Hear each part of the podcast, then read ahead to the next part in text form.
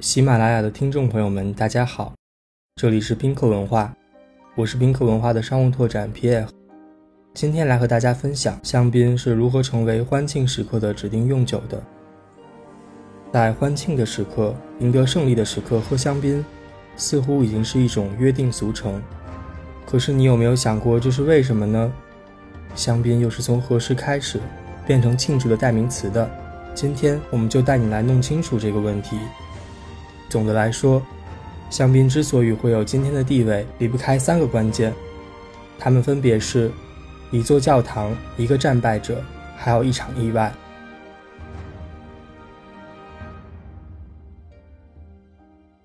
那么，我们先来到第一部分，一座教堂。提起香槟区旅行，最不能错过的名胜当属兰斯大教堂。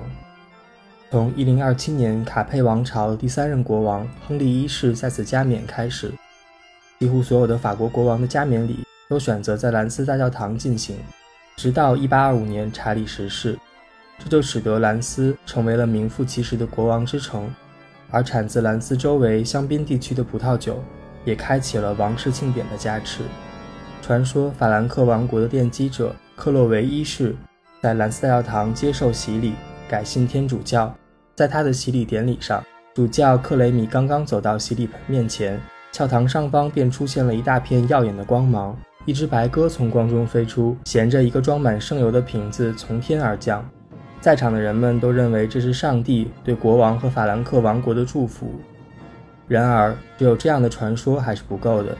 要知道，中世纪时关于神迹的传说译文多是真真假假，真正让兰斯大教堂从众多中世纪教堂中脱颖而出的。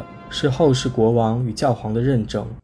公元八六二年，秃头查理认为发生在兰塞尔堂天赐圣名的传说，恰好为西法兰克王国君权神授提供了依据，并坚持要前往兰塞尔堂加冕。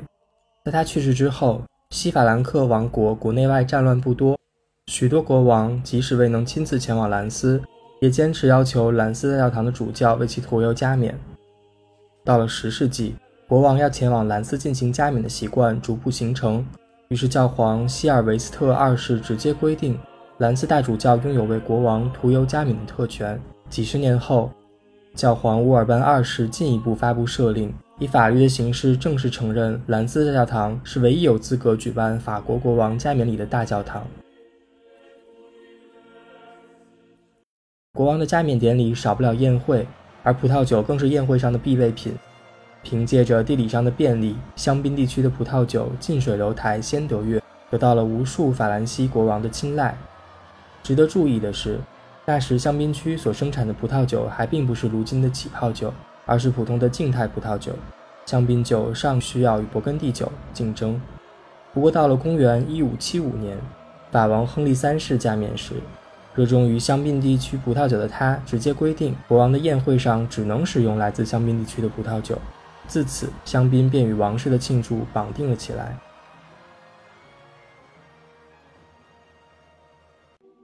接着，我们来到第二部分，一个战败者。在太阳王路易十四在位期间，起泡的香槟酒愈发流行，日渐被宫廷中的王室贵族所接受。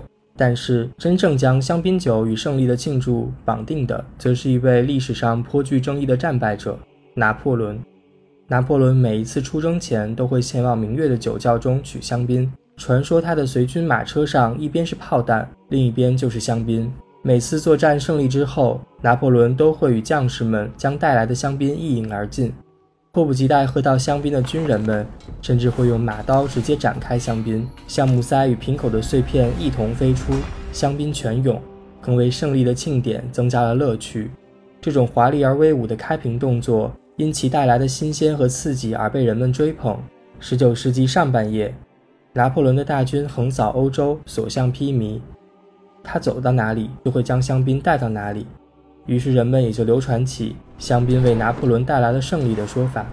后来，拿破仑于1815年战败于滑铁卢，自此被流放至西非圣赫勒拿岛。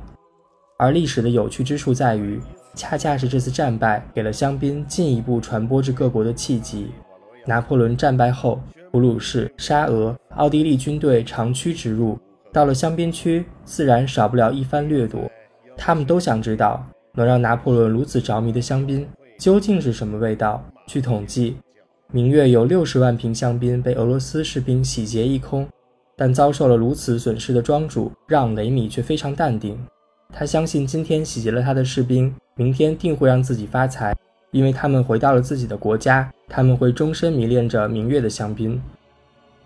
历史证明，明月庄主的推断并没有错。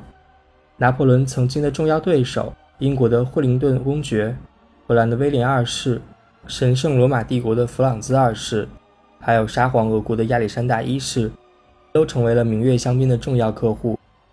香槟真正从法国宫廷走向了全欧洲的王公贵族。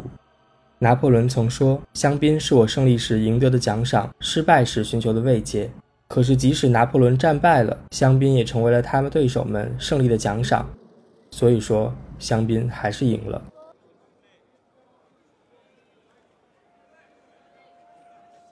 我们来到最后一个部分，一场意外。你一定在不同地方看到过球队胜利、车队胜利、演员获奖的种种庆典时，疯狂喷洒香槟作为庆祝的画面。他们还会将香槟喷洒在周围人身上。在 F1 赛车场上，胜利之后的喷洒香槟环节甚至成为了比赛事本身还精彩的固定栏目。这又是为什么呢？1950年，F1 大奖赛在兰斯进行。明月酒庄将一瓶三升的大瓶香槟赠予了阿根廷传奇车手伯安·方吉奥作为礼物。虽然当时方吉奥并没有现场打开这瓶香槟，但是人们还是记住了这个来自香槟区的礼物。香槟酒也就被列入了 F1 赛事的冠军奖品名单。真正让喷洒香槟成为传统的是一九六六年法国勒芒耐力赛。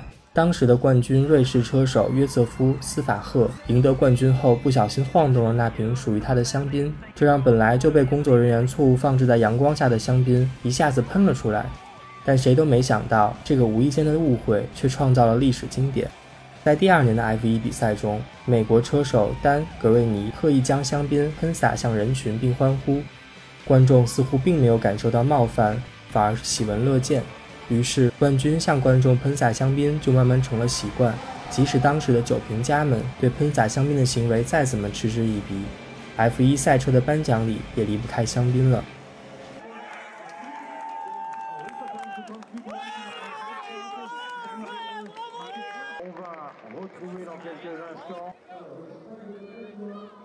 其实清爽又自带气泡的香槟本来就是一种让人开心的饮品日常饮用让人愉快放松欢庆时刻更是锦上添花。